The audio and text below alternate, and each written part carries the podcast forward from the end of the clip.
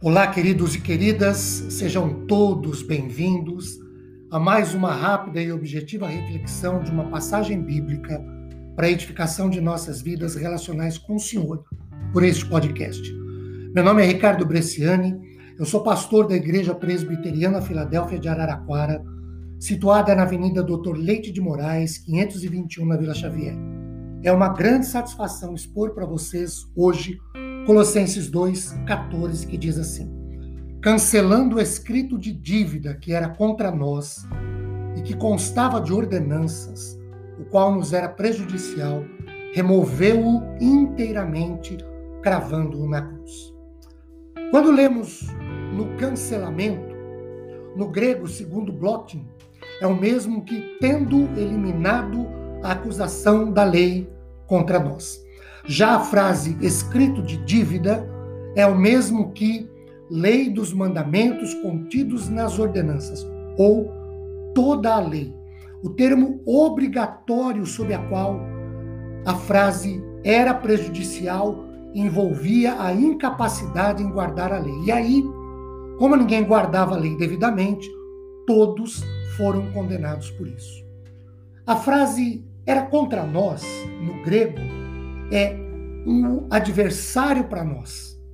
Como consta em Hebreus 10, 27 e 28. Pelo contrário, certa expectação horrível de juízo e fogo vingador prestes a consumir os adversários.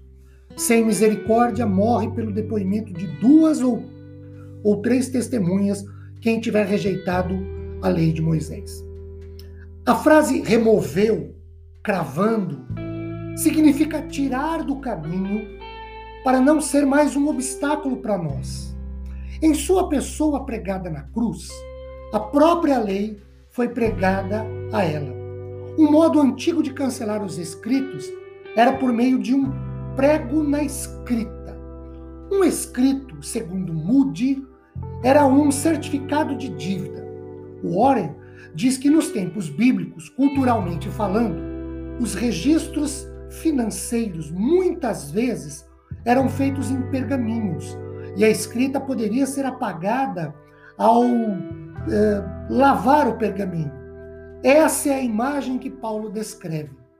O Deus Santo pôde ser justo ao liquidar uma dívida fazendo uma transação justa, porque seu filho pagou toda a dívida ao morrer na cruz. Deus pagou a dívida do pecado ao entregar seu filho na cruz e, ao mesmo tempo, guardou a santidade da lei. Mas Jesus Cristo não se ateve a liquidar a dívida. Tomou a lei que nos condenava e a colocou de lado para que não vivêssemos mais debaixo do seu domínio. Fomos libertos da lei. Romanos 7:6 e Romanos 6:14 dizem que não estamos debaixo da lei e sim debaixo da graça. Agora, isso não significa que vivemos sem lei, pois a justiça da lei se cumpre em nós ao andarmos no poder do Espírito. Nosso relacionamento com Jesus Cristo nos permite obedecer a Deus por amor, não por medo servil. O Warren também destaca que Jesus não apenas tomou sobre si os nossos pecados na cruz, mas também levou a lei para a cruz, onde a pregou, e tirou do caminho para sempre, e a tirou do caminho para sempre. A lei era indiscutivelmente contrária a nós, pois era impossível cumprir as suas exigências santas. Quando derramou seu sangue pelos pecadores, Jesus liquidou a dívida imensa que esses transgressores possuíam por causa da sua obediência à lei sagrada de Deus. A morte de Jesus na cruz cancelou todo escrito de dívida que era contra nós. Ordenanças, removeu inteiramente, cravou na cruz, hoje somos libertos.